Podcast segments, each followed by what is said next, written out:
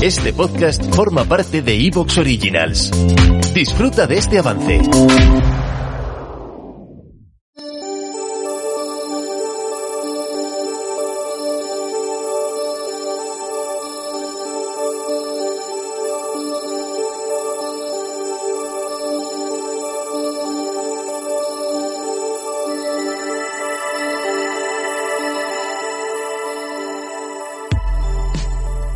Bienvenidos al vuelo del cometa, un espacio para hablar de creación literaria en cualquiera de sus modalidades, un lugar de tertulia en el que contaremos con la participación de invitados que nos darán sus puntos de vista acerca del mundo editorial, ya sea desde la piel de un traductor, un editor o un diseñador de videojuegos.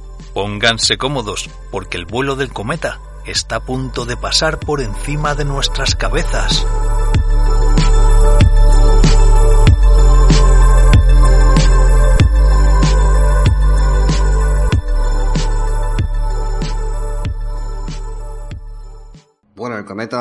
Terry Pratchett, segunda parte de este Vida y Obra, eh, Guardias, Guardias. Y tenemos el día de hoy un invitado muy especial, que es el señor Fran Fernández, arroba eh, XELL07, Shell07 en Twitter, y que es ilustrador profesional y amigo de Noviembre, Bueno el Cometa y de, bueno, de toda la, la órbita de fricazos que orbitamos con todo el tema literario. Muchas gracias por venir, Fran, que tienes, Nada, aparte de que vosotros. has ilustrado varias cosas muy chulas de Terry, eres un fan acérrimo de la obra de Pratchett, Sí. y muchas gracias por venir, tío. Nada, Bueno, voy a aprovechar, voy a aprovechar. Para hacerle un poco de publicidad aquí a Fran. Eh, Ahí se ve, ahí se ve la ahí muerte. tenéis la esta muerte. del mundo disco. Pero- Además, se ve perfectamente aquí a, a nuestra querida tortuga. A ver, que no veo el directo aquí. Ahí está. Vale, es que esta fue la primera. Antes, cuando hemos estado charlando un rato, le comentaba a Álvaro que, que realmente gracias a esta ilustración es que yo esté aquí hoy. O sea, porque la amistad que tenemos Alberto y yo realmente se inició en esta colaboración. Sí, es verdad, sí, es verdad. O sea, cuando, cuando escuché que habíais hecho un especial de, de Terry Pratchett, digo, yo, yo, yo ahí tengo que, tengo que de alguna Bueno, he de forma- decir que yo, yo escribí el especial de Terry Pratchett pensando que Fran lo iba a ilustrar también, porque yo, yo le dije hace tiempo que tengo pendiente hacerle un guion a la muerte. Además, yo tenía pensado hacer solo a la muerte, pero pero ya con, cuando Fran me dio un poco de detalles, ya fue cuando me lancé directamente y bueno, salió salió un programón, un programón que está ahí colgado en nuestro canal Sí. de iVoox. Una ilusión, una ilusión que me hizo a mí escucharlo después. El, el honor es todo mío, joder. Aparte, esa ilustración de, de, de Fran, se lo decía antes off the record, que si vais a ArtStation y ponéis eh, Discworld, aparece la segunda o tercera. Quiero decir que está muy... Está aplaudida, la gente le gusta, la gente le gusta. Con los gatetes ahí, eso es increíble. Claro que sí. Bueno, vamos a continuar con las presentaciones y arrancamos ya. Eh, el señor Miguelaso, arroba Miguelaso, que bueno, hemos dado cierre al monográfico de Philip K. Con unos números monumentales. Eh, ¿Qué pasa, tío? ¿Cómo te sientes? ¿Has soñado con ovejas eléctricas esta noche? Bueno, aún no, anterior, mejor dicho. Eh, he soñado con ovejas eléctricas, efectivamente, pero entonces me ha llegado una demanda porque parece ser que alguien había hecho NFTs de las ovejas. Ay, tío. Es que no. Es que imaginaos N- NFTs de ovejas con COVID asaltándote los sueños. Es como, es una pesadilla. Es, son los... que, que alguien que alguien me fumigue la cabeza, por favor. No, hace- un, hace un guion y, y hazlo NFT también y, y ya cierras el tío. círculo.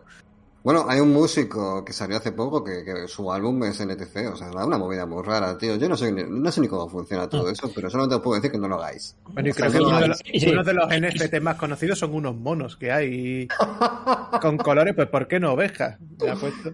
Los monos, tío. Y, y ya que estamos, un saludo a todos y felices fiestas y espero que ningún cuñado os haya ofrecido NFTs en la cena de Navidad. Un cripto bro infiltrado. No.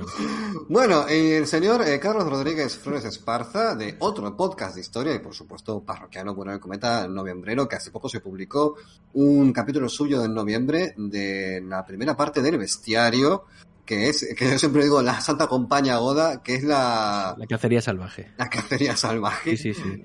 Muy bueno, tío, enhorabuena. ¿Y cómo estás, Carlitos? Nada, un trabajazo de Alberto que, que ha puesto una previa y una conclusión muy bueno y ha quedado, ha quedado fantástico.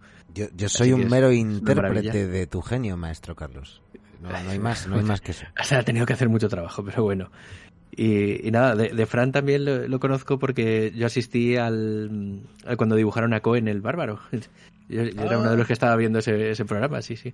Otro mito. Pero no hacía Qué comentarios. bueno. Yo estaba Un mirando honor. solo por allí. Pero nada, bueno, el honor es nuestro. Pues nada, gente, eh, fechas muy especiales. Gracias a todos por venir. Sé que son fechas complicadas en general. Eh, pero vamos a arrancar ya para no acabar a las 3 de la mañana.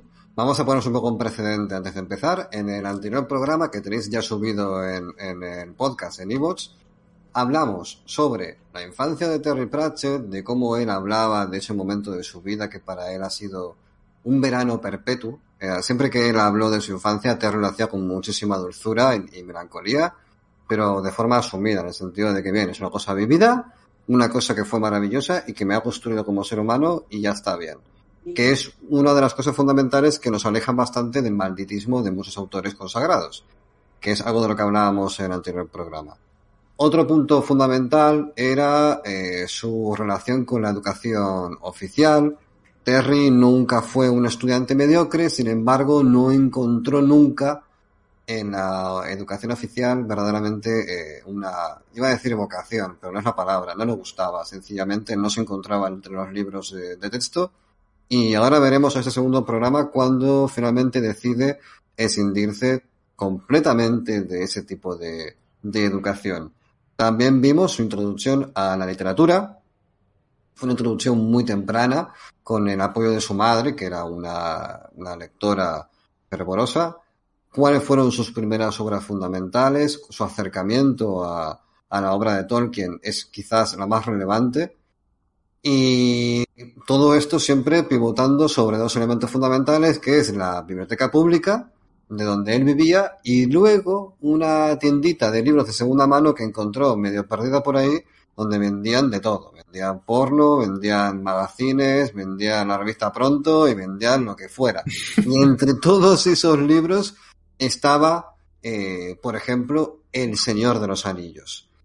Otra cosa fundamental que vimos en el programa anterior fue sus primeros escarceos con la escritura, donde ya empezamos a ver que Terry, después de ser un devorador absoluto de libros, decide dar el salto, por otra parte, natural, de decir, vale, vamos a ver, sé cómo se escribe una historia, pero aún no he escrito ninguna, vamos a probar. Y se publica en la revista del colegio al, que va, la revista Pignet, que se publica de forma, no sé si al mes o cada dos semanas, no me acuerdo, pero ahí apareció su primer relatito, la gente le gustó muchísimo y a partir de ahí empezó a escribir más.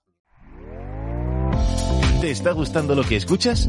Este podcast forma parte de Evox Originals y puedes escucharlo completo y gratis desde la aplicación de Evox. Instálala desde tu store y suscríbete a él para no perderte ningún episodio.